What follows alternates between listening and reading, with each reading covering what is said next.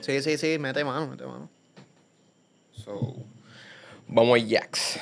Nos fuimos en 5, 4, 3, 2, 1. Zumba. Oye, dímelo familia que es la que hay y ustedes saben quién le está hablando, pero para los que no, mi nombre es Ángel Vega Rivera y están viendo Vamos a darle podcast, ¿ok? Un podcast en donde realmente no importa este, que no tengamos dominio del tema. Lo importante es que al final del día nos llevemos algo, ustedes, yo, nuestro invitado y la pasemos cabrón, ¿me entiendes? So, en el día de hoy vamos a estar conociendo a una persona, tanto ustedes como yo, eh, un joven, tiene 25 años, eh, es se caracteriza. 26, 26. Ay, perdón, 26. 26 años, este, es, se caracteriza como un director de video, creador de contenido, eh, creador de los Daydreamers, que de eso vamos a estar hablando más adelante. Creo que le has dedicado como nueve años a lo que es la fotografía y la biografía, así que vamos a darle la bienvenida a David Mota. Un aplausito, un aplausito ahí, un aplausito ahí. Gracias. So, dímelo, David, la que hay. ¿Estamos activos? ¿Estamos activos? Estamos en ley.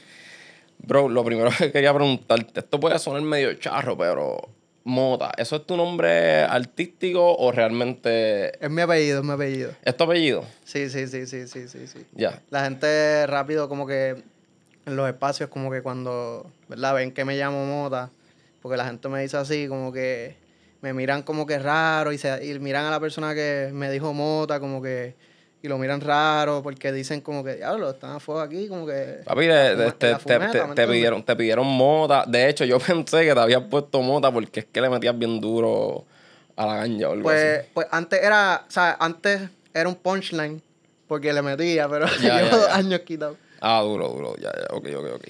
So te conozco este por las redes sociales y lo primero que veo es tu. Entro a tu canal de YouTube y veo un video que está súper hijo de puta.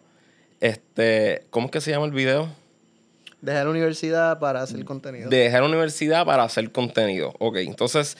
Lo primero que mencionas a principio del video es porque eh, que eres impulsivo. Y pues te quería preguntar eso, como que, ¿por qué te consideras una persona impulsiva? Pues, mano, desde chamaquito, como que yo siempre era bien. Papi era muy imprudente con mi mai, con mi pai. Y era una persona que en verdad, ¿sabes? Que siempre que quería algo, pues. Papi, entraba una cantareta estúpida. Y ellos eran de los que en verdad no me complacían mucho por, ¿sabes? Y no, ¿sabes? Mis pais, súper cabrones, me creían. Pero ellos estaban bien claros de que si me daban todo como que literalmente iban a criar a un spoiled brat, ¿me entiendes? Una persona que básicamente piensa que se merece las cosas. Gary Vee usa mucho la palabra entitlement, que es una persona que se siente que se merece todo, como que... Y pues usualmente pues, no sé, mi papá, yo no sé cómo lo hicieron, ¿verdad? Pero tenía un instinto bien cabrón a la hora de criarnos, porque yo siento que yo y mi hermano fuimos un reto cabrón. Pero sí, eh, soy una persona bien impulsiva, me metí en el mundo de las artes cuando realmente a los 15 años yo lo que quería hacer era un ingeniero de computadora. Una amiga me, enseña una, ¿verdad? Un grupo de la escuela en donde era una competencia que se llamaba oratoria, que eso era una competencia de artes, de teatro, de improvisación, de escritura. Y yo dije, diablo, vamos a darle. Y no sé qué pasó, papi. Se prendió un, un bombillo por ahí, lo seguí por ahí para abajo. So, todas las cosas que he hecho desde el mundo del arte también siento que han sido bastante impulsivas, como que he estado en puntos en donde pues estoy a veces hasta en una buena posición o en una buena circunstancia que promete, ¿verdad? Un tipo de futuro y digo, ah, carajo, me salgo porque siento que internamente siento una necesidad de ya tengo que cambiar dirección porque aunque en esto me pueda ir bien, no me voy a sentir bien. ¿sabes? Yo soy una persona bien enfática en lo personal con trabajar lo interno y sentirme como que, lo que estoy haciendo eh, me haga sentir de una forma entusiasmada, como que el entusiasmo es una palabra bien interesante porque cuando tú, te vas al, viaje de, de la etimología de las palabras, de, dónde vienen, como que... Eh, no me acuerdo muy bien ahora mismo cómo era que se descomponía, pero del latín, y tiene que ver con eh, alma viva. Es como que cuando tú te sientes como que No sé si, papi, cuando tú tienes una, una jeva que tú estás bien enchulado, que tú dices, diantre, papi, la conexión está muy cabrona, como que podemos estar cinco horas hablando y cada vez se siente más, es la madre, pues esa sensación interna que uno siente, pues a mí me gusta sentir eso con el arte. Y si yo paro de tener ese entusiasmo, me doy cuenta que la creatividad, que todo lo que yo estoy haciendo en cuanto al trabajo, en este caso, porque ya es trabajo, pues pierde power, pierde como que esa musa, pierde como que esa, esa inspiración y genuinamente siento que me muero por dentro. Y pues yo lo que mi instinto me dice es que, mira, tú no te estás metiendo en trabajos normales. Para mí un artista, una persona que se mete a hacer un negocio, una persona que se mete a hacer cualquier cosa que tenga que ver con arte, tú no te estás metiendo en un trabajo normal, para que sepas. Y tú no puedes depender del piloto automático nunca. Porque tú requieres una creatividad que es constantemente sacarte de la zona de confort porque nunca estás haciendo lo mismo. Si tú, no, si tú paras de innovar en la creatividad, mira a todos los creadores de contenido que o sea, hace 3, 4 años estaban rompiendo y porque nunca innovaron después, pues no, no son lo mismo ahora. Y pues el uno sacarse de esa zona de confort es imperante para una persona emprendedora. Y pues ahí fue que yo me di cuenta por la impulsividad, ¿verdad? Esto yo lo descubrí con mucha reflexión después, que pues esta cuestión de emprender pues va conmigo, ¿me entiendes? Yo genuinamente como que mis procesos como que no hago las cosas porque son flashy, ¿me entiendes? Porque, porque diadre, porque emprender, qué duro se ve eso, como que Trending, tendencia. Trending, como que papi, no, es que la, la, lo que uno proyecta cuando uno emprende se ve mucho más brutal. No, es que es real. Si yo te hablo claro, mira, yo. Aunque mis redes proyecten algo porque soy fotógrafo y soy director y hago cosas así, en las mismas redes yo te digo, mira, ¿sabes? yo no estoy empapado de chavos ni nada. Yo vivo con mi padre en mi casa, ¿me entiendes? Yo tengo 26 años. O sea, yo estoy en una situación en donde yo estoy aprovechando las oportunidades que tengo y pues dentro, dentro de la situación que yo tenga, como que voy a sacarle el máximo. ¿Qué yo hago? Pues establezco una relación en la madre con mi papá, ¿me entiendes? Como que creo un ambiente y una atmósfera en mi vida en donde todo sea propicio para mi desarrollo personal. Porque yo soy fiel creyente y me callo ya mismo porque tal vez tienes más Papi, lo que estás escupiendo de fuego, cabrón, sigue por ahí para abajo. Eh, yo soy fiel creyente de que uno tiene que enfocarse en lo interno, en, especialmente en la juventud. Y con lo interno me refiero en tu brújula, que es básicamente tu instinto y tu intuición de hacia dónde debes ir, qué decisiones tomar. Eh, debes enfocarte en tu inteligencia emocional, cómo tú manejas tus emociones en situaciones difíciles. Eh, y en saber quién tú eres. Saber quién tú eres. Y eso es algo que se ve bien diferente para todo el mundo. O sea, yo pienso que genuinamente el destino de mucha gente es ser millonario a los 25 años. El destino de mucha gente es ser feliz, papi, con un sueldo de 50 mil pesos al año, con una familia y, papi, jugando PlayStation tres horas al día. ¿Sabes? Para mí, ese, genuinamente, yo pienso que ese, ese es el destino y la felicidad papi, el, el fulfillment más cabrón de muchas personas. Y hay personas, papi, que se tienen que joder hasta los 30, 35, 40 para romper. Pero si tú no estás conectado a tu proceso interno, tú lo que vas a hacer es compararte con lo externo. Te vas a comparar a los demás. Y cuando tu proceso interno es, es tan fuera de la norma, papi, te vas a sentir tan confundido. Porque pasa una cosa bien interesante. Tú literalmente ok, me siento como que diatre en la mala porque este tiene esto, este tiene lo otro, este está rompiendo acá. Pues déjame intentar lo que ellos están haciendo. Lo intenta. Y a veces puedes hasta tener resultados, pero no te sientes bien. Hay algo en ti que te dice, diantre. Como que tengo todas estas cosas, estoy dándole, pero. ¿Y qué uno hace, papi? Ah, pues quiero más. Y sigues engañándote. Como que, y comparándote más y creando más envidia en vez de admiración, creando más tensiones internas, porque hay un diálogo en tu inconsciente de guerra, brother. entre lo que tú realmente quieres hacer y en esta cuestión del ego, de la forma en que tú te ves, las apariencias, lo que tú estás logrando, que literalmente, brother, mucha gente tiene esa conversación en el background, porque las distracciones son otra cosa, papi, para eso están las redes sociales, tú, tú estás distraído todo el tiempo, rápido brincando, que si de YouTube a Instagram, a TikTok, que si voy a ver esto, voy a ver lo otro, y ya, y así me calmo, este es mi, mi tiempo para mí, pero realmente no es tu tiempo para ti la mente está ahí. Tan, estás distrayéndote. ¿Cómo que es para ti? ¿Sabes? Tú, tú no estás ahí. Tú estás en el video que estás viendo. Tú no estás en lo que realmente está pasando por dentro. Y, ¿verdad? Para cerrar esa, esa, ese pensamiento, pues, si uno tiene fe y cree, ¿sabes? Uno cree en lo que uno hace y desarrolla los skills y te, enfocas más en desarrollarte internamente, emocional. Los skills también me refiero en, en los hard skills, no solamente los soft skills como que cosas como que, por ejemplo, si vas a hacer arte, pues desarrollate bien duro en tu arte. Trata de ser el mejor que hay en todo el país o en todo, o en todo un continente. Como que de aquí a seis años, pues para mí, tú estás rompiendo en la madre. O sea, te respeto brutalmente, pero eso se ve tan diferente para todo el mundo. No todo el mundo está destinado a ser mejor en lo que hace. Y por ende, para mí, como que tú tienes que saber, más allá de ponerte como que una meta específica o seguir un consejo de ese tipo de, ah, dale, métele bien duro, métele bien duro y ya. Es como que, pero aprende a escucharte primero, como que, cómo tú te sientes. Y el problema de mucha gente es que no saben lo que quieren. So, no puedes buscar afuera la respuesta a eso, porque eso solamente existe en tus emociones, lo cual es algo interno. Y por eso yo pienso que. Damn, papi, qué punchline tan bellaco. Ok, ok, ok, ok en verdad me, encantó porque me fue en un viaje bien cabrón y realmente pues con este podcast lo que, lo que realmente queremos es eso.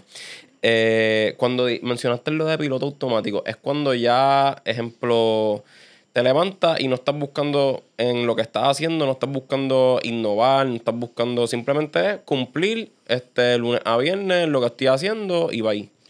Sí, yo pienso que la gran mayoría de los trabajos en general, ¿verdad? No estoy hablando de los que son emprendedores, pues son eso. Como que ya tú sabes, tú tienes una expectativa de lo que cuando tú vayas a ir a tu trabajo vas a hacer. Ya tú sabes lo que tú vas a hacer.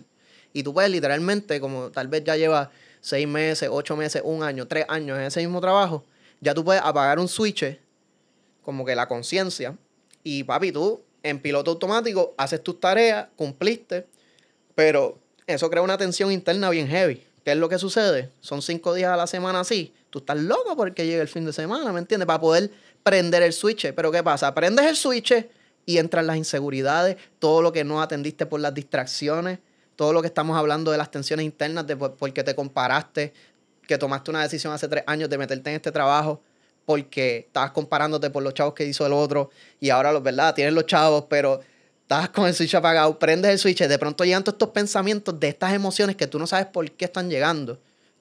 Mucha gente lo que piensa es, no tengo suficiente chavo. Lo que te dije, como que quiero más. No, no se están dando cuenta que es que, bro, no te sientes completo, no te sientes bien, tú no, tú no te sientes que tu vida tiene como que un encaje, un engranaje, un propósito más allá. O sea, la gente está buscando trascender. Todo el mundo, todo el mundo quiere una experiencia más allá. Es como el que quiere, como el que, mala mía que vuelve a poner este tema, porque es que, pero es como el que quiere la mejor, o quiere una pareja para tener como que ciertas experiencias. Papi, tú, tú piensas en tu pareja cuando no tienes y creas este, este, este ideal de esta persona, que también está mal, pero en donde tú te ves teniendo unas experiencias bien cañonas. Pues eso uno lo hace con todo con los negocios que uno no quiere hacer, si, tú no quieres hacer negocio, pero quieres hacer algún arte, pues con tu arte, si quieres ser artista, que como que te ves cantando en tarimas bien llenas de gente, como, ¿sabes? todo el mundo se hace películas mentales de lo que realmente quiere lograr, pero a la hora de ejecutar, como hay tantas tensiones internas, en donde estás constantemente comparándote y tienes todo, estas como que formas de verte que no quieres verte en eh, jodido, ¿me entiendes? Tú no te quieres ver jodido en tu viaje de artista. Tú no te quieres ver jodido en tu viaje de negocio. Tú quieres empezar y ya romper. ¿Por qué? Porque te estás comparando. Estás tomando decisiones desde el mismo lugar en donde tomaste la decisión hace tres años de coger ese trabajo porque estabas pelado y querías tener unos chavos para poder comprarte el mismo carro que se compró tu pana, ¿me entiendes? Por dar un ejemplo. Y cuando uno está tomando decisiones desde ese ego, pues es bien difícil tú no juzgarte a ti mismo cuando estás empezando en algo y vas a soquear, ¿sabes? Vas a soquear, no vas a tener resultados, te vas a sentir, papi, como si, fuera, como si eres un ignorante y que te falta todo. Y tú vas a decir, diatri, ¿cuándo, ¿cuándo los chavos? ¿Cuándo los resultados? Bro, primero que todo, tú no puedes estar pensando, cuando estás haciendo, ¿verdad? Cualquier emprendimiento, en Placer. qué va a pasar. Sí, full, full. Y eso son distracciones full. Pero, ¿qué va a pasar si yo hago esto? Hazlo porque te gusta, ¿me entiendes? Y por, a eso me refiero con el piloto automático, que es la pregunta que hiciste. Eh, cuando uno se va en piloto automático, como que uno hace un plan, ¿verdad? Se va en el viaje de teatro, quiero hacer esto, quiero hacer todo esto, otro, en este negocio o en esta, mi carrera musical o en lo que sea. Te haces estas películas y creas un plan. Lo empiezas a ejecutar. Pero la realidad es otra, brother. En el paso uno ya te van a pasar 7000 cosas que tú no estabas pensando y te van a desalentar a un nivel. Porque tú estabas en la película ya, de que de aquí a seis meses me voy a pegar. Pero papi, en la primera semana te pasaron 7000 cosas. ¿Qué vas a hacer? Como que, ¿vas a estar presente o vas a seguir en la película esa de los seis meses? Y esa es la cosa. Todo el mundo escoge. Esto no es para mí. Ya lo traté y no me salió.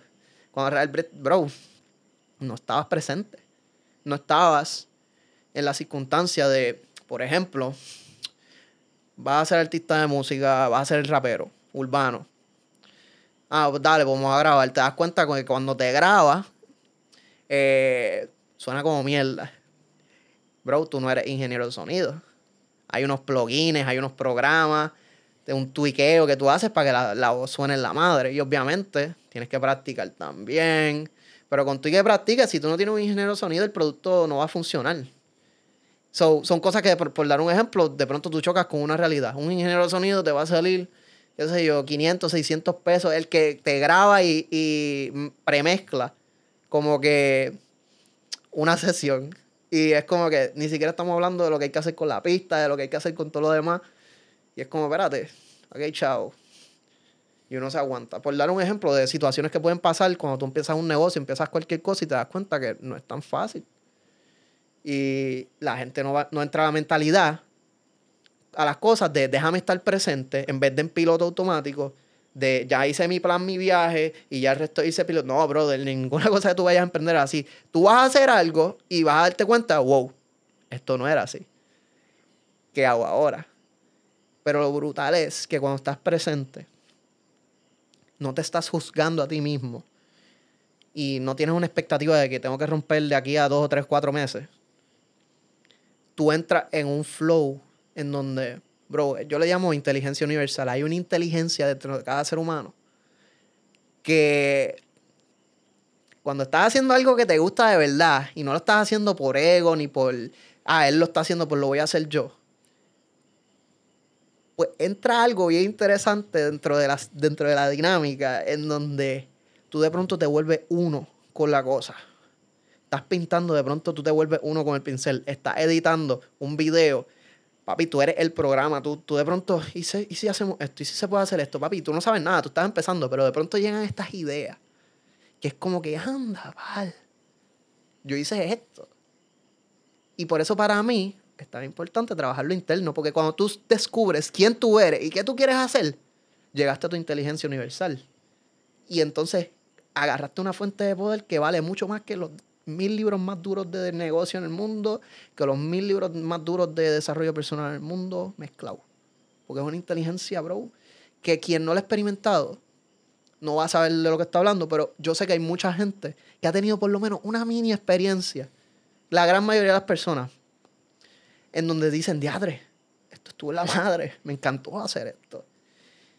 Y pues sigue eso, sigue eso, ¿sabes? sigue ese caminito que por ahí vas a llegar a otra cosa y después a otra cosa y después a otra cosa y tú dices, fíjate, pero ¿cómo esto se conecta? Todavía no sabes, pero vas a empezar a entrar en un montón de conocimiento en donde al principio pues tú vas a decir, me metí a la música, después me metí a hacer videos, después me metí, que si influencer, por dar un ejemplo. Y es como que, pero no estoy logrando nada en ninguna.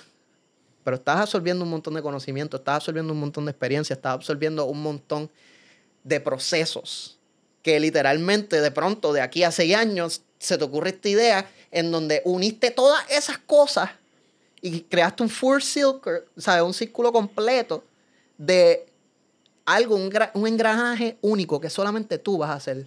¿Sabes? Que solamente esta es la marca personal de este tipo. Nadie más hace la, esta combinación de cosas como este tipo la hace. Y la gente le tiene tanto miedo como que a, a ese proceso. Porque, papi, no hay mapa. ¿Sabes?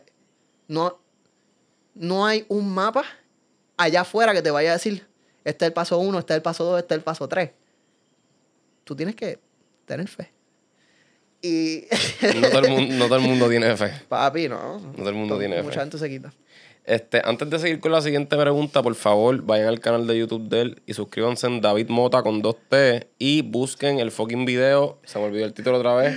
Eh, dejé la universidad para hacer contenido. Dejé la universidad para hacer contenido y vuélvense la fucking cabeza. Cuando terminen, vuelvan para acá para el podcast y sigan viéndonos. este, Gracias. So, en, yéndonos por, por, por esta cuestión de cuando estás emprendiendo y qué sé yo, vi en el video que pusiste algo que decía más o menos, de nada vale que te contraten una vez y luego no vuelva a pasar. Entonces, este... yo, yo enlacé eso con algo que no sé si era más adelante o más atrás, pero que decía, cuando una persona te está pagando no significa que es un cliente serio. So, ¿cómo, cómo, ¿cómo me explica eso? de verdad, te pregunto yo a ti, eh, de ese aspecto, ¿estás llevándolo como que a un... desde el punto de vista de cómo una persona debe manejar esa situación? Sí, porque me imagino que mediante el proceso que querías lograr, pues te, te encontraste con lo que nos estás contando aquí ahora mismo. So, eso es parte de, y pues mediante tu experiencia, ¿me entiendes? ¿Cómo fue que manejaste eso? ¿Cómo llegaste a esa conclusión de, de pues, ajá, como que de que vale que te contraten literalmente una vez, si algo no vuelve a pasar, que es serio, porque me vi, este, te encontraste con tal cliente que por poner aquí un ejemplo hipotético, era el cliente que tú estabas esperando de aquí a par de tiempo y tú mm. dijiste, aquí la voy a romper, aquí me pegué, ya caché lo que... cogiste la oportunidad, te quedaste con las expectativas y va porque sucedió una vez y no volvió a suceder, ¿me entiendes? Yo entiendo tu pregunta. Eh, pues, pues, hay dos cosas bien importantes que hay que tocar aquí, ¿sabes? ¿Verdad? Eh, la primera, eh, la primera vertiente es, ¿verdad? Te llega un cliente que para tu situación en, el punto donde tú estás profesionalmente es bueno. Y tú dices, anda para acá. Como que aquí aprieto, ¿me entiendes? Vamos a darle. Pero resulta que era una oportunidad que llegó muy temprano a tu, a tu preparación. Eh, yo siempre soy fiel creyente de que mientras más tú puedas hacer por tu cuenta, y esto es algo bien difícil, como que es bien fácil cuando tú tienes una responsabilidad con un jefe o con una persona para ponerte a trabajar. Como que es bien fácil dedicarle un montón de horas a algo cuando, por ejemplo, si estás en la universidad, pues tienes que entregar el trabajo. Como que muchas veces lo dejas para lo último porque no lo quieres hacer. Pero ese para lo último, papi, te puede amanecer, ¿entiendes? Está amanecido 8, 9 horas. Espérate, esa energía existe dentro de mí. Dame un break, dame un break. Como que eso existe dentro de mí. Yo puedo hacer eso. Simplemente pero ¿qué pasa? Eso existe dentro de todo el mundo, pero son pocos los que lo pueden activar por pura voluntad. Porque sí, no porque yo le debo algo a alguien, no le debo un trabajo en la universidad, no le debo un... No, es porque lo, lo quiero hacer. Y pues, cuando, ¿verdad? Me pregunta eso, yo pienso que a muchos profesionales se les hace bien fuerte esta situación porque no estaban tan listos porque por su propia cuenta no practicaron lo suficiente para llegar al nivel de la oportunidad. Y cuando llega la oportunidad, el trabajo final de la universidad, papi, no estudiaste, o el examen final de la universidad, tú puedes estudiar uno o dos días antes, pero el examen final de la universidad, bro, esto es el semestre. Tú no te vas a poder meter ese semestre entero en dos o tres días y salir bien. Por ejemplo, los estudiantes de naturales que estudian química, biología, es así. Los, los exámenes finales son el semestre entero, como que en un examen. Y es como que, pues es básicamente lo mismo. La gente no se prepara y tiene que ver con que, ah, pero es que no me han llegado trabajos, ¿cómo me voy a preparar? Bro, tienes que hacerlo por tu cuenta. Empieza alguna iniciativa en donde estás trabajando de gratis para gente por ahí. Que eso fue lo que tú hiciste. Sí, eso fue lo que yo hice, eso fue lo que yo hice. Y te vas a desarrollar, te vas a desarrollar. Tienes que tener fe en lo que estás haciendo y buscar ese amor por lo que estás haciendo. No, haz la cosa por la cosa, no por el resultado. Y ese es el primer aspecto. El segundo aspecto es que, ok, llegan clientes que pueden pagarte relativamente bien, pero no, no es un número que tú dices, puedo escalar, puedo, no. Es como que, pues, si cojo cuatro trabajos de esto en un mes, hice un mes. Pero es como que. Jodido para el carajo. Es jodido para el carajo porque tienes que hacerlo tú. No es que puedes con estos chavos contratar a alguien que te ayude y te aligere la carga y tú puedas seguir escalando y creciendo el negocio. No, es una cantidad de dinero que si tú te metes los chavos tú, va a estar bien, pero va a estar jodido, ¿entiendes? Y para mí, tú tienes que medir si ese trabajo está bien alineado con tu propósito interno. Si tú te sientes ese entusiasmo, esa motivación de, diatre, este trabajo, voy a hacer esta, esta, esta, manera, voy a crecer aquí, voy a pam, pam, y voy a hacer que el video quede en la madre. Por, por ejemplo, si eres alguien que hace videos como yo, pues si yo sentía ese entusiasmo con el trabajo, yo decía, papi, aunque gané menos dinero en este video, valió la pena. Como que es que la experiencia estuvo demasiado. Y te hizo crecer al final de, Correcto, te da un skill, te da un skill y te da un carácter, porque a veces pasas por unas dificultades también que te hace crecerte. Y pues, si eso va a pasar, específicamente si estás en tus etapas iniciales, vale la pena. Pero si tú sientes que no está muy alineado a lo que tú quieres hacer, por ejemplo, tú quieres hacer videos musicales y es un photoshoot para unas modelos, y como que te, es una cantidad de dinero, como te digo, que no está mal, pero tienes que coger el trabajo completo tú y te tienes que joder. Mira, ¿sabes? empieza a considerar otras opciones, empieza a volver a trabajar de gratis, buscarte un, part-time en otra cosa. No gastes energía creativa en cosas que te van a agotar emocionalmente. coge, coge un trabajo que no te agote emocionalmente. Te va, a te va a coger tiempo como quiera, pero no te va a agotar emocionalmente. Y esa creatividad entonces no está desgastada. Entonces puedes meterle a tu trabajo creativo el entusiasmo, el power y no te motiva. No te puedes quemar. Eso es bien. Y eso me encantó porque lo anoté, que eso venía después. Que dijiste este, que si piensas generar, como que eh, generar poco es mejor que. Perdón. Piensas que generar un poco es mejor que generar nada. Exacto, porque si estos trabajos no te van a hacer llegar al próximo nivel, al nivel o mejorar, eh, pues mejor es mejor no tomarlo por lo que estás diciendo. y yo estoy súper de acuerdo contigo porque pienso que si es por empezar, este, pues maybe sea el paso, pero ya si tú estás a un nivel y reconoces que eso te va, te va a quedar igual y te va a agotar emocionalmente, mm. pues realmente como que no vale la pena. Este, antes de seguir esa línea, vamos a tomarnos la pequeña pausita que ya es tiempito y volvemos. Así que, zumba. Ok, so ya volvimos, este, siguiendo la línea. Eh, para mí eso está súper cabrón de reconocerlo porque este, la pregunta la anoté porque conecté contigo porque me he sentido así. Han habido momentos, este, ya sea en X oye cosas, que yo me siento puñeta. Tú sabes que yo prefiero no hacer un carajo de esto y esperar ya sea otra oportunidad o hacer otras cosas este, sin esperar nada a cambio, porque realmente el crecimiento que me voy a llegar allá es otro nivel. Obviamente sin menospreciar este, la oportunidad ni nada. Al final del día, cuando toca, toca, ¿entiendes? So, Para mí, ¿me puedes explicar un poquito más de eso? De cómo fue que... Porque para mí eso representa un nivel de madurez bien cabrón. Y tienes que estar, tienes que tener eh, como mencionaste, conocerte a ti dentro, ya tienes algo proyectado en un futuro y es como que yo quiero llegar allá. So, para llegar allá, ¿qué tengo que hacer? Ahí está la respuesta. Pues para mí todo se resume en, en una relación bien clave en mi vida y es la de mi hermano. Él es una persona bien auténtica, pero estúpidamente auténtica.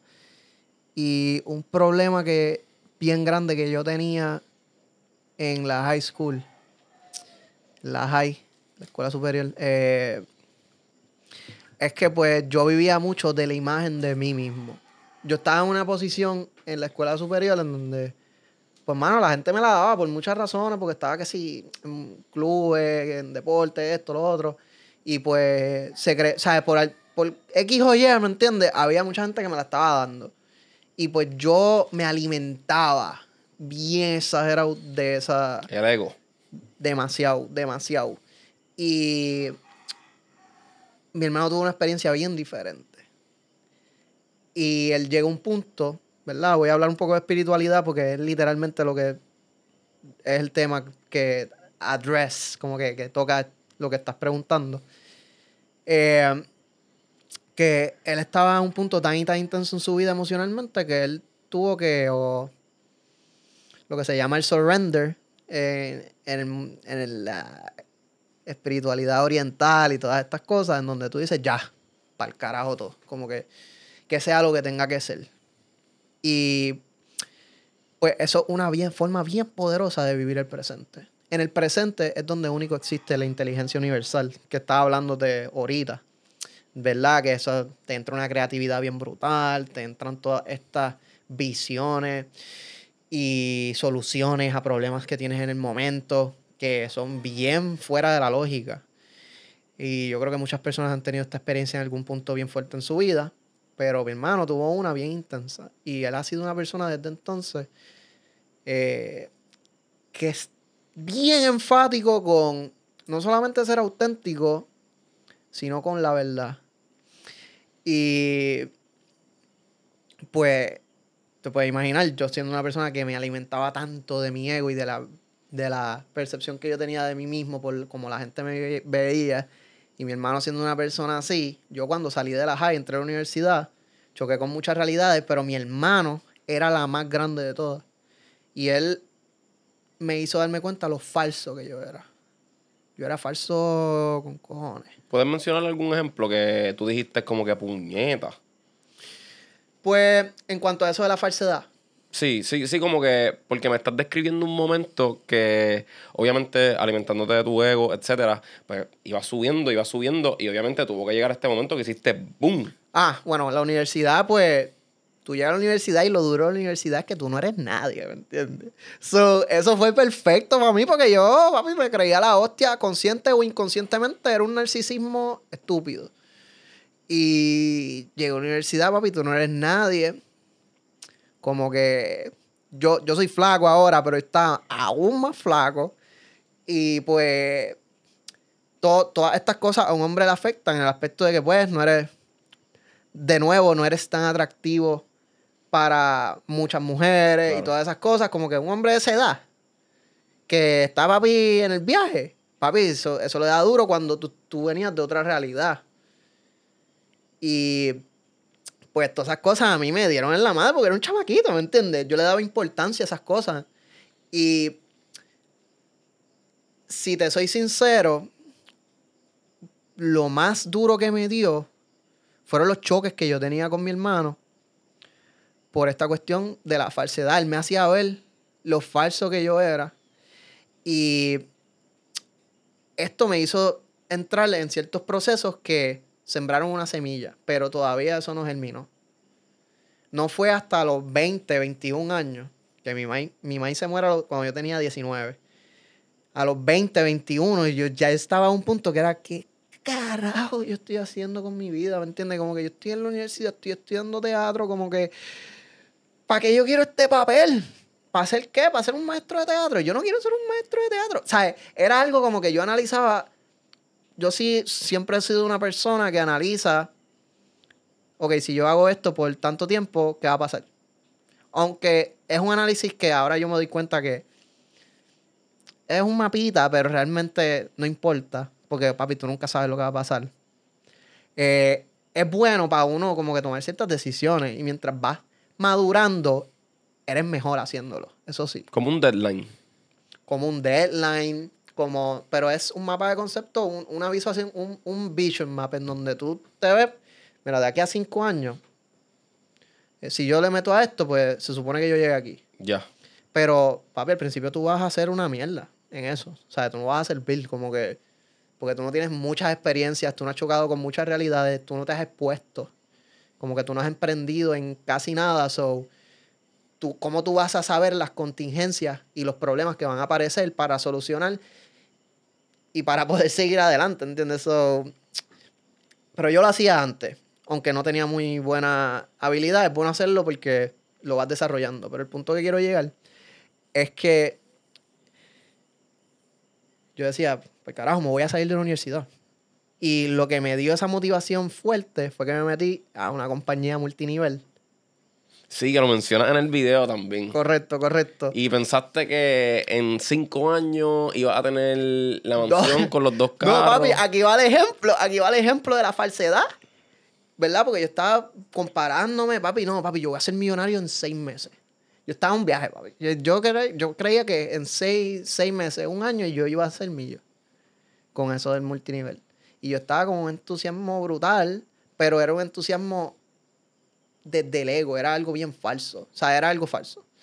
Y con esa motivación, sí me di cuenta que la universidad no era para mí. So, para algo sirvió. Claro. En mi caso, en mi caso. Pero, brother, eso es un buen ejemplo de algo que uno hace por influencia externa, por lo que la gente ve que es duro. Como que, diatre, si este tipo tiene tanto chavo y tiene todas estas cosas, pues. Y yo no lo pensaba directamente así, yo lo veía más como que, diatre, si soy millo, puedo empezar a hacer mis películas. Como que So, otra cosa, hay gente que dice, no, déjame hacer tantos chavos y voy a empezar mi negocio. Déjame tener mi trabajo bien puestecito y voy a empezar mi carrera.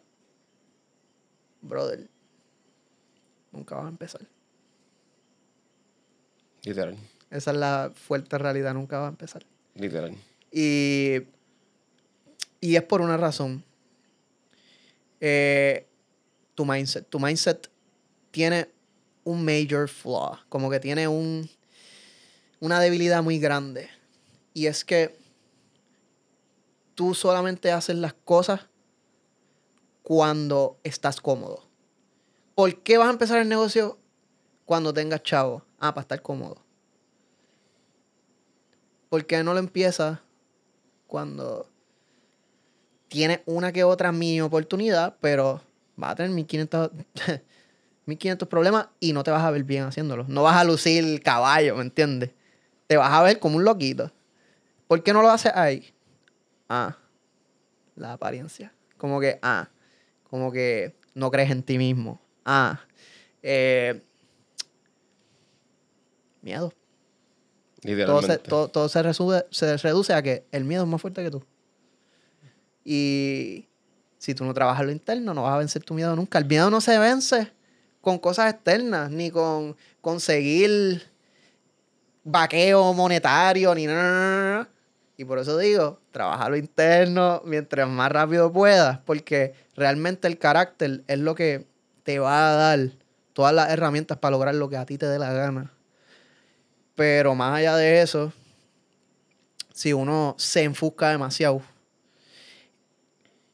en lo que uno va a lograr y no se enfusca en cómo se siente uno ahora mismo y cómo se siente el próximo paso, tampoco lo vas a hacer. Como que si tú vas paso a paso, dale un año paso a paso, tú vas a decir, anda, todo lo que hice en un año. Pero si tú estás pensando todo el tiempo en, déjame conseguir esto, déjame conseguir lo otro, déjame- te vas a trancar. Cabrón, y yéndome con esa, con esta cuestión de irnos paso a paso, me encantó que en el video mencionaste como que las cuatro, cuatro destrezas que te van a ayudar a fucking ser un duro, específicamente creo que aquí era obviamente editando, etcétera, y las enumeraste de menor a mayor. Sí, pues en el contenido como tal. ¿Sabes? Si Exacto. tú quieres hacer un contenido de calidad, pues. Pero realmente las primeras tres son un gimme. O sea, eso es algo que no es mandatorio. Yo te digo, mira, como que trabaja en la iluminación, trabaja en la composición de tus tiros, en los ángulos, en todas esas cosas. Pero en la edición, la edición es súper importante. Pero con todo y eso, si tú no tienes una esencia, si tú no tienes un concepto, si tú no tienes algo que contar, realmente no tienes nada, ¿me entiendes? No tienes contenido. Que así termina esa parte, pero es que, cabrón, o sea, obviamente, para los que nos están escuchando y todavía no han visto el video, vayan a ver el fucking video en el canal de YouTube, David Mota 2T, me cago en la madre. Esas tres, lo más cabrón es que en el video las estás presentando y las estás, como que tú dices, ah, este, mira, es que, número uno, la iluminación. Estás hablando, explicando la importancia de la iluminación y el cuarto se ve fucking oscuro. De momento, ¡pup! Iluminación en todos lados, prende como que hay un par de cositas atrás y se ve bien cabrón. Segundo, mencionan lo de equipo este, y composición, la función de la cámara. Ahí empieza a dar unos ejemplos cabrones como que con la cámara, los diferentes tiros de cámara, que si los movimientos, yo no sé qué madre. Después, la fucking edición. Y a lo que terminaste ahí el punchline bien duro, que sin narrativa y conceptualización, realmente como que no, no sabes dónde vas. Estás perdido. Y gente que tienen algo que contar, tienen un buen concepto, con teléfono han roto. ¿Sabes, papi? Tienen un teléfono, no, no montan ni luces. ¿Sabes? Eso es, papi, coge el teléfono, grábame. Y no te desesperes. ¿Sabes? Realmente tener algo que contar, para mucha gente puede ser el momento, pero realmente es la minoría, ¿sabes? Ten experiencia, vive la vida, ¿me entiendes? Como que ten experiencia. Yo estuve, antes de yo hacer contenido yo mío, ¿sabes? De mi marca personal, de que si, lo que sea, mío, cosas mías. Yo estuve cuatro años dándole, ¿sabes? Sin parar, sin parar. Y yo, ¿verdad? Desde los 15 estoy en el mundo de las artes, eso ya son 10 años, pero en el mundo de las cámaras, de los videos, trabajando, en el mundo profesional, yo estuve cuatro años dándole, pero a eso nada más. Yo no salía, yo no jangueaba. O sea, las veces que yo salía a janguear, lugares eh, así de jangueo, los cuento con una mano literal en cuatro años. Y no estoy recomendándole eso a nadie porque ese soy yo. A mí me gusta estar en mi casa metido. Si a ti te gusta jangar, janguea, pero también mídete, ¿me entiendes? O sea, la realidad es que muchas veces nosotros jangueamos, y esto es algo de los jangueos, papi, que a mí me friquió, pero en la madre me friquió, papi, yo, ahí fue que yo dejé de janguear. Dímelo, a ver si. Bueno, yo no jangueo, pero quiero, quiero saberme. Papi, intriga. yo iba, ¿verdad? A los jangueos y me encontraba a las mismas personas espotía en el mismo lugar, en, la barra, en el mismo lugar de la barra, y cuando iba donde ellos a hablar, hablábamos las mismas cosas. Papi, tú estabas como que, espérate, espérate, espérate, yo estoy aquí en, un, loop, cabrón, ¿qué es esto? papi, y, yo estaba bien arrebatado un día en un jangueo y hablé con un pana en una esquina del Bidi, en Río Piedra, y hablamos de algo que me di cuenta, papi, era la tercera vez corrida que yo me encontraba ese cabrón ahí, a hablar de la misma mierda. Y yo, ¡anda! ¿Y tu papi está en el mismo lugar? Papi, me fui en la mala, me fui en la mala, en la mala, en la mala. Yo, wow, espérate, y esto me está pasando todo. y me puse a analizar. Y no solamente fue con ese tipo. Fue con varias personas. Varias personas, en varios lugares, en todos los jangueos. Y me da cuenta que todo el mundo hacía lo mismo. Ahí vete por el carajo. Y, y yo decía, espérate, espérate. Bro, muchas personas hanguean para trabajar su ansiedad, pero hanguear les da más ansiedad. Porque llegan al hangueo y estás en la mano, ¿me entiendes? Te vas rápido. O estás como que no estamos haciendo nada, ¿sabes? Bro, estás apagando el switch. ¿Sabes? No estás. No estás distrayéndote. No estás enfocándote en dedicarle tiempo a lo interno, a cómo te sientes, qué quiero hacer de verdad. Pero. Y también, también es un sentimiento efímero, porque como mencionaste, una distracción es quererme salir de esto, pero maybe después del jangueo llegas a tu casa, cabrón, en realidad bien bellaca, ¿me entiendes? No has trabajado en ti, no has trabajado en nada. Te queda un día en la semana, el domingo, este, lo usaste para, yo no sé qué Para chilear, para chilear y para hacer las asignaciones. O, para hacer los quehaceres, ¿me entiendes? Porque ya el lunes empieza y como que eso sigue y sigue. Es como que, papi, literalmente está en el loop, está en el loop y este, me encanta porque Ahora mismo yo desde hace un tiempito este, he estado queriendo crecer con el desarrollo personal y, y seguir conociéndome y para el carajo la apariencia, ¿me entiendes? Como que yo también, como mencionaste, y me encantó que dijiste eso al principio del podcast, que, whatever, las redes sociales, sí, yo también como que pues tengo la cámara, estoy haciendo el podcast, pues qué puñeta, pero realmente yo no estoy ahí queriendo aparentar a alguien que en realidad yo no soy, ¿me entiendes? Al final del día, el que me conoce, me conoce, y como que yo mencionaste lo de tu papá, yo también estoy aquí en la, en la casa de mi mamá, ¿me entiendes? Tengo 25 años, que al final del día, eso realmente... Le estamos dando y ya, ¿me entiendes? Como que... Correcto. O sea, estás aprovechando La lo que- oportunidad. Lo que, lo que es tu oportunidad, es lo que se te presentó, bro. Correcto. Es como que... Entonces, este, dando un poquito para atrás, este, pues no quería, ya había pasado la línea, pero yo dije, puñeta, que se joda, se lo voy a preguntar. Este, algo le tuviste que sacar a la actuación, cabrón. Ah, no, Porque- obligado. A- ahora es que yo estoy como que volviendo a ese mundo. Pero, pero sí, ¿sabes? Realmente no, no, y, y no me gusta decir mucho porque realmente yo soy una persona que ya me dejo llevar tanto por el momento que pues yo te puedo decir, ah, mira, estoy en planes de hacer esto y esto y lo otro y en un mes estoy haciendo otra cosa, pero asociada a lo mismo. So, sí, realmente es algo que ahora mismo yo estoy, ya llevo, desde que salió el primer video, que me imagino que fueron hace 8 o 9 meses, trabajando mi marca personal. Y pues ahí salgo yo hablando.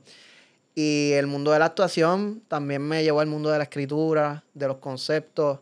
Y pues yo estoy escribiendo ahora mucho y pues pienso meterle mucho a TikTok. Y mira, eh, una de las cosas que yo digo, diadre, Cabrón, la vas a partir. Recuerda Pero- que te lo digo hoy, cabrón. Hoy es, eh, que- hoy es qué? ¿Tres? Da, ¿Tres? 4, 4, yo creo. Cuatro. Hoy es 4 de agosto del 2022, cabrón. La vas a pues, partir. gracias por tus bendiciones. vamos, vamos a darle, vamos a darle, vamos a ver qué pasa. Pero realmente es algo que quiero, quiero utilizar fuertemente, pero algo que yo también descubrí en el proceso es que uno tiene que saber darle pausa a tus dones para desarrollar tus otros dones. Todo el mundo tiene muchas capacidades. Y tú cuando te metes en el camino de vivir el, presente y de trabajar lo interno, te vas a ir en estos viajes de buscar información de diferentes cosas y de temas que tú dices, pero esto ni se asocia una cosa con la otra. Como que, ¿por qué yo me estoy yendo aquí? No me estoy enfocando, entre comillas. No te preocupes, hazlo. Porque es mejor hacer eso para empezar que estar perdiendo el tiempo con cualquier otra cosa. Pero el punto es que llega un punto en donde todo ese conocimiento que tú fuiste absorbiendo y descubriendo se va creando una red en tu cabeza. Y literalmente te llegan unas ideas que a nadie le han llegado. Y la forma y la esencia que tú le vas a dar es única, no existe. Y eso para el contenido, uff, oro. Tú vas a hacer cosas que no existen, ¿me entiendes? So, yo soy fiel creyente de que todo el mundo, esto en cualquier cosa que tú vayas a hacer, de emprender, negocio, artista, eh, contenido, tú tienes que buscar tu esquina. Tú no puedes hacer lo mismo que está haciendo otra persona. Lo puedes hacer si quieres y puedes tener un cierto tipo de éxito, pero primero no estás trabajando tu músculo creativo, simplemente te estás copiando.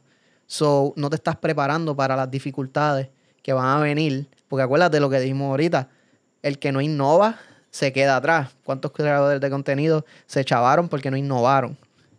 So, primero no estás trabajando el músculo creativo y segundo, es más difícil porque hay mucha gente que ya se encariñó de esa persona que está haciendo ese contenido porque ellos van a consumir ese mismo contenido de otra persona.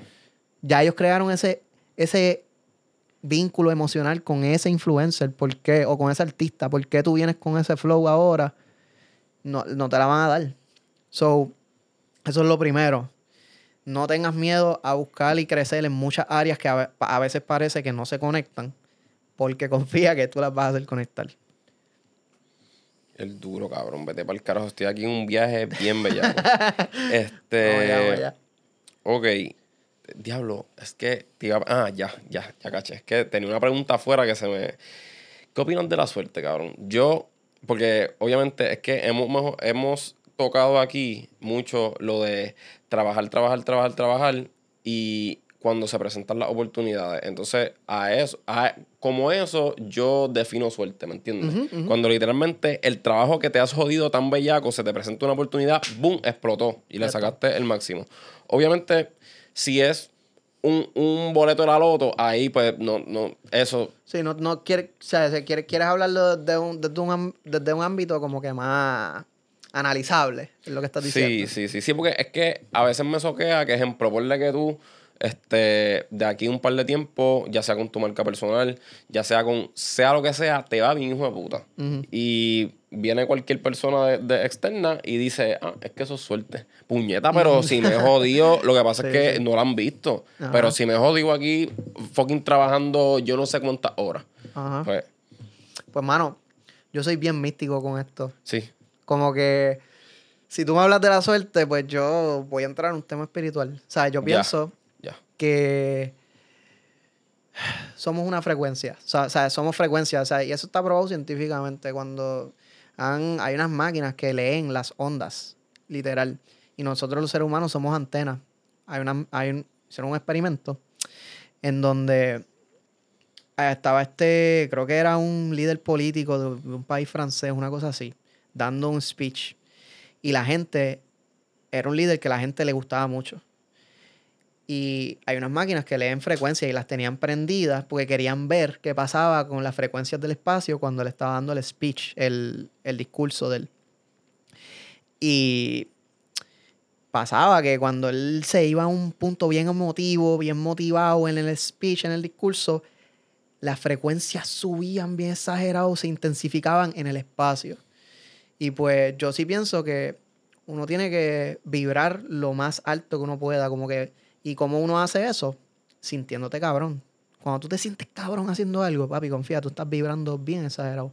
Y eso atrae a la gente, eso atrae oportunidades, eso atrae, eh, le dicen la ley de atracción, pero, ¿sabes? Eso es un término tan prostitu- pro- prostituido ya que, en verdad, si yo digo eso ahora mismo y como que la gente dice, ah, Sí, tirado en el piso, la misma Sí, mierda sí, que sí, llevo escuchando hace 20 años. Exacto. Pero, bro, la realidad es que cuando tú te sientes cabrón, pues la gente quiere estar contigo y eso yo creo que tú lo has experimentado. O sea, cualquier persona que genuinamente, internamente se siente brutal, de pronto tú te das cuenta como que la gente se te pega porque, papi, tú, tú eres un tipo alegre, como que se nota que tú te sientes bien.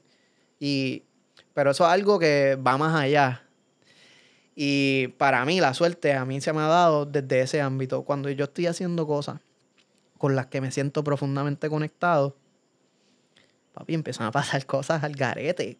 Papi, paranormal activity, ¿me entiendes? Como que, espérate, ¿cómo pasó esto? Yo estaba pensando en esto ayer y, y hoy vino y pasó esto así. Como que, y así pasa con las relaciones, pasa con los trabajos, pasa con, bro, con tus pasiones.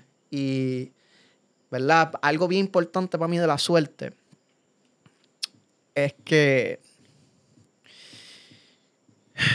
uno debe crear una relación como que bastante tricky con ella porque la gente dicen, ah, pues si es suerte, ¿por qué me voy a esforzar tanto? Porque eso significa que va a llegar cuando le salgan los cojones. O exacto, si no me llegó es porque yo no tengo suerte. Ay, No, bro. ¿Sabes? La realidad es que, de nuevo, te estás fo- enfocando en la oportunidad externa.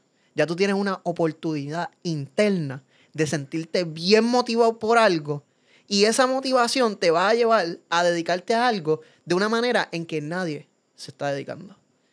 Eso es una oportunidad. ¿Sabes? Si ya tú vas a meterle una energía, una creatividad a algo que realmente viene de una emoción que otras personas no tienen, ya tú tienes algo en ventaja a los demás. Y eso es lo que la gente no se dan cuenta. ¿Sabes? Cuando estamos hablando del interno, estamos hablando de cómo tú puedes ser la persona más poderosa que tú puedes ser.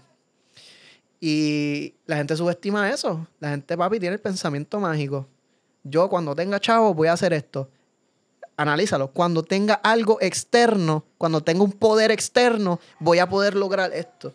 Y es como que ya tú estás relevando la potestad de poder a algo que no eres tú. So, tú no te sientes poderoso, tú no te ves como una persona poderosa, por ende, ¿cómo vas a lograr algo? ¿Entiendes? No lo vas a lograr porque ni tú mismo crees que lo vas a lograr. So, va a lo mismo de sentirse cabrón. Si tú no te sientes cabrón, pues no vas a traer nada. Si tú no crees que no vas a lograr nada, inconscientemente, lo que tú estás diciéndole al universo, a la gente, you're, you're not enough, pues está bien, pues no eres enough, no, no te vamos a dar nada. Y por eso para mí es bien importante, pues, en mi caso, pues meditar. Mucha gente, pues, orar. Eh, entrar en estas dinámicas en donde uno se conecte con, bro, ¿cómo yo me siento? Habla, habla contigo mismo. Habla con, ¿cómo yo me siento aquí? Y si yo tuviera toda la libertad del mundo, no tuviera ningún deber, ¿qué yo haría? Y mira que no te estoy diciendo tener todos los chavos del mundo, te estoy diciendo libertad. Si los chavos no existieran, si todo fuera gratis, ¿qué tú harías? Y hazte estas preguntas y te vas a dar cuenta que, pues, al principio tú vas a decir, ah, pues, disfrutaría aquí, estuviera viajando acá, tal vez, como que, ¿verdad? Hanguear en yo no sé dónde, tener tantas cosas. Pero, ok, entonces ponte en esa situación. ¿Qué tú harías después? ¿Sabes? Yo no sé, yo no sé, pero todo el mundo que ha creado algo, aunque sea un videito pendejo de lo que sea, o, sea, cualquier tipo de arte o cualquier tipo de idea, una idea, todo el mundo ha tenido idea, ha sentido algo brutal, un fulfillment de wow, yo hice esto. Y para mí hay un proceso bien espiritual con esa cuestión de uno hacer cosas y mucha gente lo encuentra, pero para mí la gran mayoría no. La gran mayoría lo ve como que, ah, esto es mi trabajo y ya, vamos a hanguear el fin de semana. Y, ¿verdad? Para terminar este punto, eh, creer lo interno. Creer lo interno. Eso, eso te va a dar como que una perspectiva bien diferente de la suerte. Ya tú tienes suerte de tener entusiasmo por algo. No te juzgues porque te gustan, qué sé yo, loco, las Barbie. Y quieres hacer un storytelling o un contenido de influencer de Barbie ¿sabes, bro? Haz lo que sea, ¿me entiendes? Si te interesa, confía que tú vas a hacer algo que tiene esencia. Cuando tú haces algo con entusiasmo, levanta el entusiasmo de los demás. Confía. Porque son frecuencias, brother. Cuando tú estás bien motivado, tú motivas a la gente a tu alrededor. Y eso es influencial. Eso es ser un influencer, ¿me entiendes? Boom. Puñeta, ok vamos para allá para la final, para la parte final del podcast, corto rapidito y volvemos porque tengo que hacer una preguntita aquí que me vino, me vino ahora mismo a la mente. Así que, zumba. Ok. So, ya estamos en la última parte del podcast. Este, so, estaban mencionando cuando, y esto como que yo dije, puñeta, este, no sé si sea yo el único que siente esto, qué sé yo, pero mencionaste que cuando sientes algo bien cabrón que maybe tú hiciste un video o etcétera, cualquier cosa, ya sea música, ya sea que un dibujo, una pintura, un arte, lo que sea. Y tú sientes, aunque sea ese un por ciento que se, te sentiste cabrón, pues es bien importante para uno. ¿Tú has sentido eso al nivel que te has puesto emocional y como que has llorado? Porque yo sí. Te lo, digo porque yo sí. Yo, yo lo he sentido cuando es algo relevante a algún tipo de eh, persona en mi vida. Cuando yo hago, hay mucha arte que yo la hago por experiencias que yo he tenido. Y a veces yo digo, wow, como que esto recoge tanto de lo que yo aprendí con esta persona. No puedo creer que como que estoy viendo mi vida, ¿me entiendes? Aquí en mi ojo, ¿sabes? Y es esta creación lo que tiene un significado para mí, porque el que lo vaya a ver va a tener otro significado. pero para mí es como que, anda. Y esa es la cosa. Si tú creas arte para otro, pues no eres tan artista, ¿sabes? Y lo digo con respeto. Lo digo más con el aspecto de que, bro, todo lo... No, si tú estás creando algo y no es para ti, pues ya no estás donde es. Como que si tú lo que estás creando no está teniendo una relación contigo en donde tú dices, espérate, wow, anda, como que, que te transforme, pues ya tú sabes que pues lo estás haciendo por una expectativa de un resultado externo. Y pues no hay un proceso. Ya se perdió el proceso, volviste a otro loop. Y vas a ser un infeliz. So, ¿sabes? Lo digo así bien intenso porque es algo que yo he pasado mucho, en donde algo que me motivaba y me entusiasmaba en la madre, después de un tiempo, no se siente igual. Y se siente, papi, como si fuera una clase de una universidad o algo así. Yo, wow, espérate, espérate, espérate, espérate, espérate, espérate.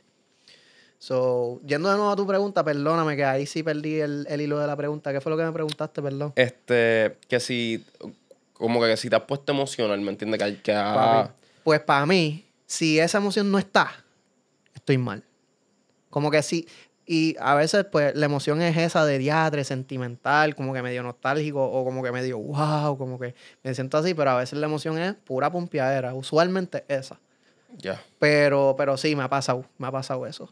¿Qué tú dices? Yo, yo, yo le he pasado, a mí me ha pasado, son bien pocas las veces, pero es más como, es como que se me han salido las lágrimas, pero es como que de emoción, ¿me entiendes? Estás de- alegre, es una alegría, Exacto, es una alegría tierna. exacto, exacto, literalmente, literalmente. Así Sí, mismo, sí, así sí, mismo. Entonces, mencionaste los procesos. Por los procesos, me dijiste que estuviste, cabrón, cuatro años, como que y puedes contar los hangueos de tu mano.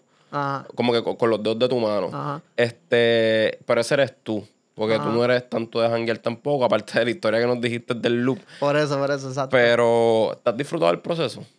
Definitivo. O sea, eh, para mí, pues, esa es una de mis brújulas. O sea, eh, estoy disfrutando ahora, pues, pues sí, estoy donde. Como que.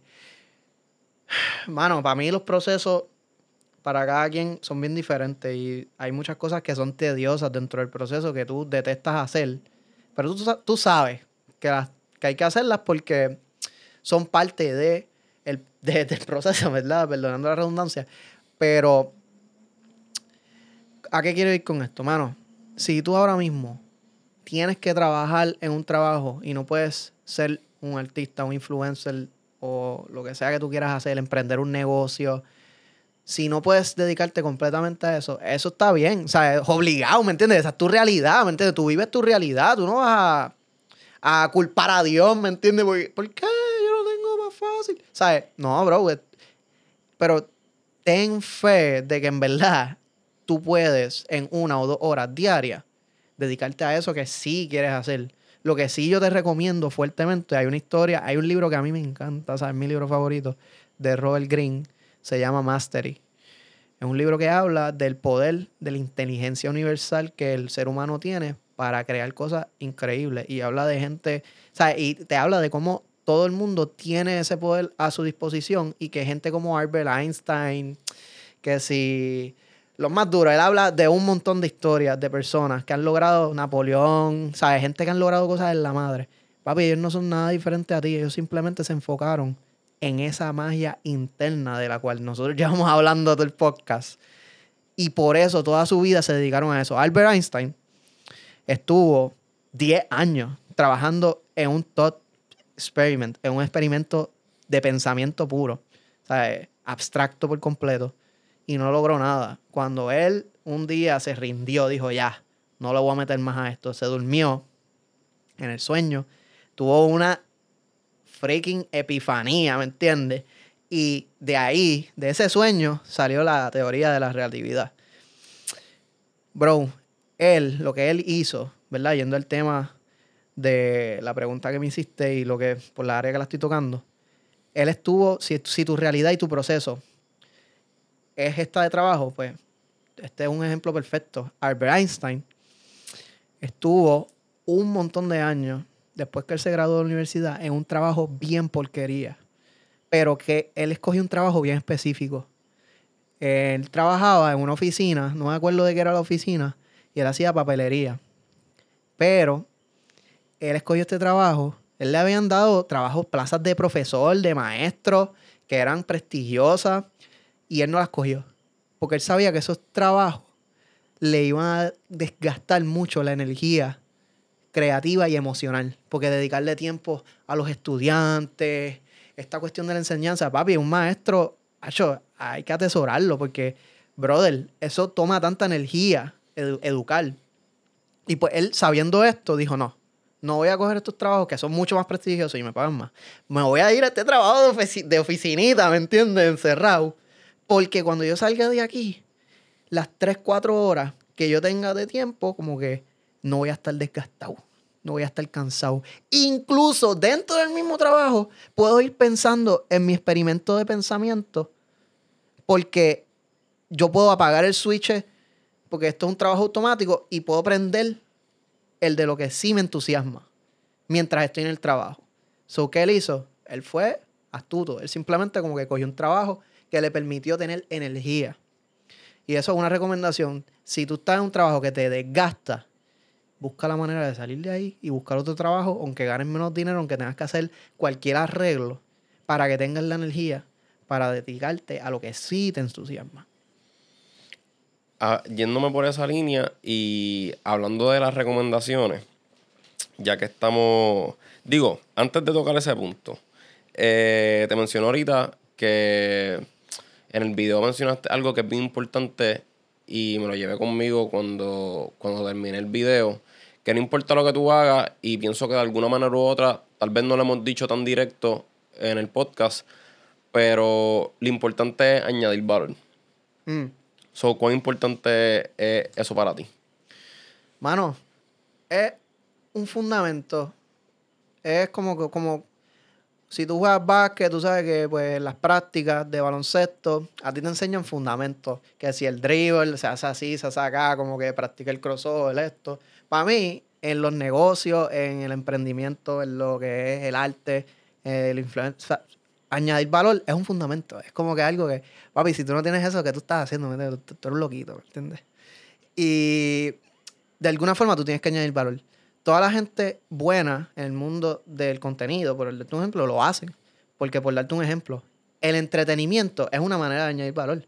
Tú me estás aligerando la carga de mi día haciéndome reír o entreteniéndome. Sobre eso tiene un tipo de valor. Pero por lo que quiero decir que es algo bien amplio. Pero también se puede traducir a dame una información que yo no sabía o una perspectiva que yo no sabía o tráeme una cultura Puede ser un video súper sencillo de tú y yo eh, en el gym, pero porque la manera en que nosotros somos eh, es una atmósfera tan positiva, pues es como si una persona que tiene una casa en donde sus papás son bien estrictos, lo tratan bien mal, son bien negativos, tienen una mentalidad bien limitante de que hay que hacer las cosas de una manera, no te arriesgues en nada. Pues papi, para ese chamaquito, un video así, una gente que haga contenido así, Papi, tú estás creando una atmósfera dentro de su cuarto, en su casa, en donde él puede pensar en posibilidades, él puede sentirse, wow, la gente puede ser diferente, como que, brother, yo puedo lograr lo que sea. Y son dos tipos simplemente en el gym, pero simplemente su personalidad y la forma en que ellos ven las cosas es tan diferente que aunque no están dando a papi un contenido como si viniera de un libro de desarrollo personal brutal, transmite eso. So, pueden ser cosas súper sencillas, pero simplemente eh, depende del caso y el contenido que estés haciendo, pues que haya una esencia y tiene que de alguna forma añadir ese valor. Y que nunca pierdan su fucking esencia. Eh, ya lo cabrón, de verdad que todo esto ha sido un fucking viaje, demasiado de enseñanza a personas que vea, eso. si tú eres una mira, cualquier persona que esté viendo esto ahora mismo, si no se están llevando algo con ustedes, que es el propósito del puto podcast, están a lo loco. Hermano y hermana que me está escuchando. Así que, este, pónganse a reflexionar. Bro, ¿qué les recomendaría a una persona que, este, no sé, esté sumergida tal vez en, en lo superficial, en, en simplemente en cuando tenga, en cuando para resumirlo un poco, en cuando todo esté perfecto para tú ejecutar. ¿Me entiendes? Ok, ok, ok, ok. Eh, estamos hablando de una persona que sabe lo que quiere hacer o que más o menos sabe o que piensa que sabe pero realmente no sabe. Que, está recayendo en lo mismo. ¿Me entiendes? Que, que, sigue cayendo, que, que sigue intentando cosas, pero no ha tratado lo que hemos hablado en todo el podcast, que es lo interior, ¿me entiendes? Y que lo hables desde tu perspectiva. Ok, ok. Como que desde tu sentido. Pues, ok, voy a dar una advertencia. Si tú realmente no estás cansado de tus circunstancias de vida y realmente te sientes bien, no hagas esto. Esto es solamente para la gente que genuinamente están altos. Quieren, quieren que su vida cambie. Y de verdad van a hacer algo al respecto. ¿Por qué digo esto? Porque Hay gente que realmente se sienten cómodos con sus circunstancias. Se pueden quejar externamente, pero por dentro, la quejita es la manera de canalizar ese dolor y ya me quejé y pues lo seguí.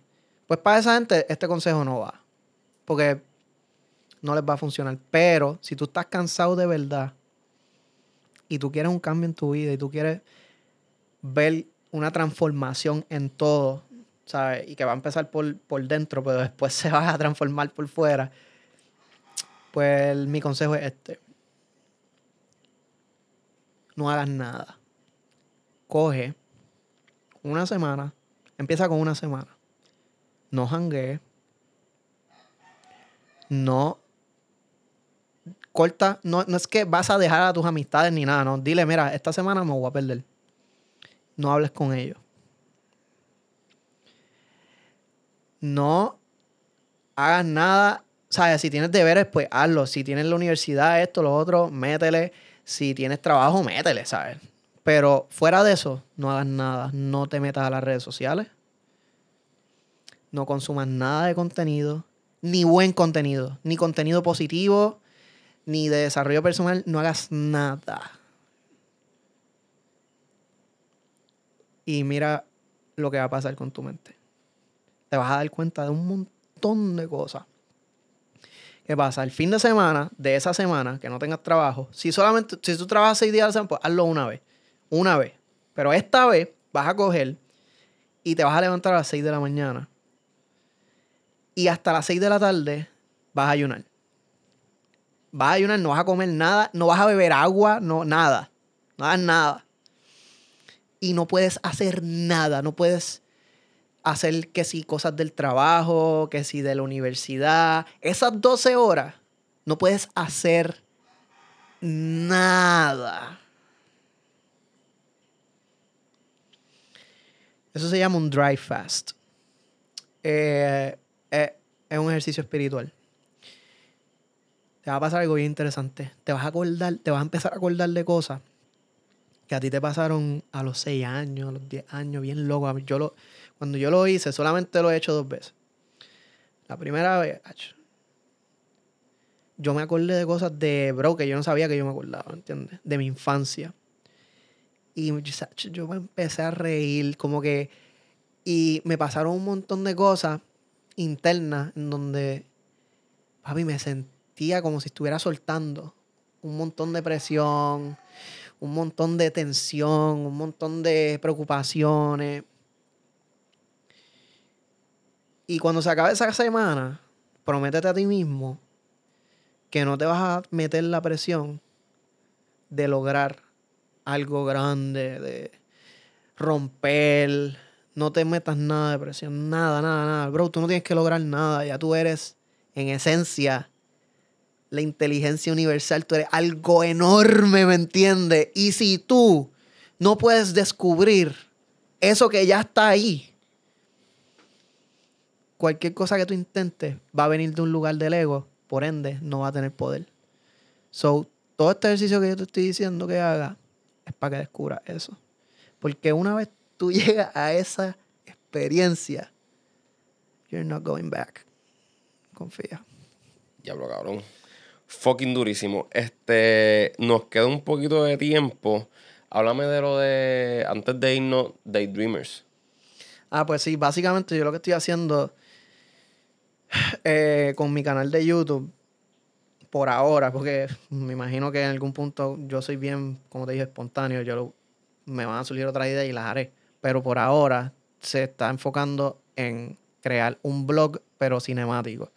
Como que estoy contando de todas estas cosas que hemos hablado, pues, cuento mi, mi experiencia, cómo, cómo yo manejé muchas dificultades que yo tuve.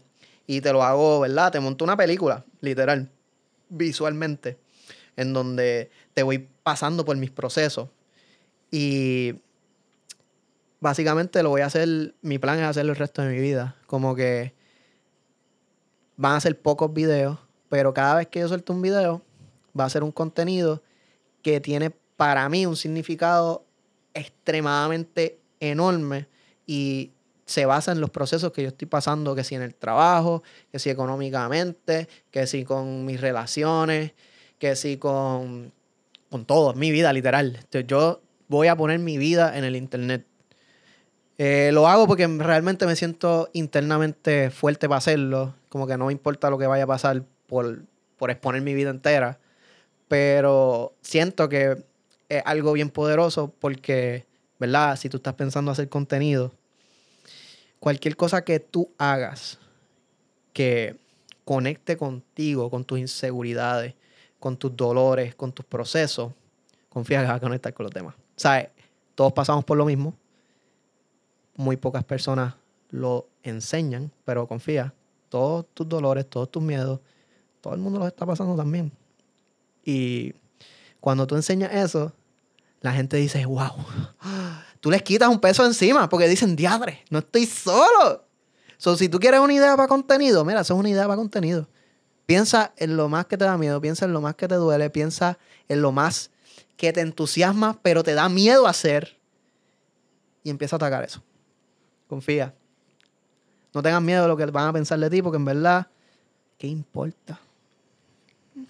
Correcto, cabrón, el que dirán siempre va a estar. Papi, sí, sí, sí. El que dirán siempre va a estar, ¿me Sí, sí. entiendes? So, yo prefiero, este, ¿cómo te explico? Hacer to- de todo, darme los cantazos que sea, a tener fucking 80 años ahí en la cama, así como que mirando para el techo, cabrón, y decir como que estar jodiéndome la mente en vez de estar disfrutándome, no sé, cabrón, a maybe voy a, yo voy a estar por ahí dando voltereta a los 80 todavía, ¿me entiendes? Ahí como coco, pero lo que quiero decir es que no quiero estar como que remortificándome en la mente como que por qué no hice esto, puñeta, y perdí toda mi vida sabiendo en que tal vez podía lograr cosas grandes, pero me quedé con eso. Literal, literal. Eh, es fuerte. Pero yo pienso también que siempre hay una oportunidad, ¿sabes? Aunque tú estés viejo y tengas, ¿verdad?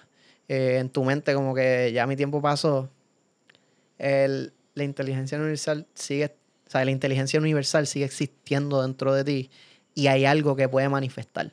Hay algo que tú vas a poder hacer en ese punto. Para mí, el problema es enfocarse demasiado en el futuro o en el pasado. Cuando realmente esas cosas no existen. Lo único que existe es ahora. Presente. Es ahora. Donde único tú puedes visitar el pasado y el futuro es desde el presente. So, ¿qué es, real-. ¿qué es lo que realmente existe? ¿Me entiendes? Es ahora. So, nada. eh, la mente es engañosa. Cabrón, gracias por fucking aceptar la puta invitación. de me lo verdad disfruté, que me lo disfruté demasiado. un fucking viaje. Esto ha servido en verdad de mentoría bien cabrón. Yo estoy aquí como que entrevistándote, pero a la misma vez estoy como que, diablo, cabrón, metí para el carajo. De verdad que este, agradecido un millón tus redes sociales. Ok, David Mota con 2T PR. Esa es mi red social de YouTube, de, perdóname, de Instagram y de TikTok. En TikTok todavía no le he dado, no he arrancado, pero arrancaremos. Y entonces eh, YouTube es David Mota. Me puedes buscar por el nombre del video que hicimos, o sea, el primer video que lo llevamos mencionando. Eh, desde la universidad para hacer contenido.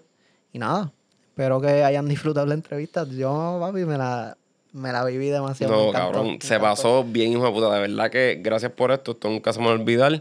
Al igual a ustedes, familia, para los que nos están viendo, para los que nos están escuchando, espero que les haya este, gustado la entrevista. Eh, para mí fue un de crecimiento.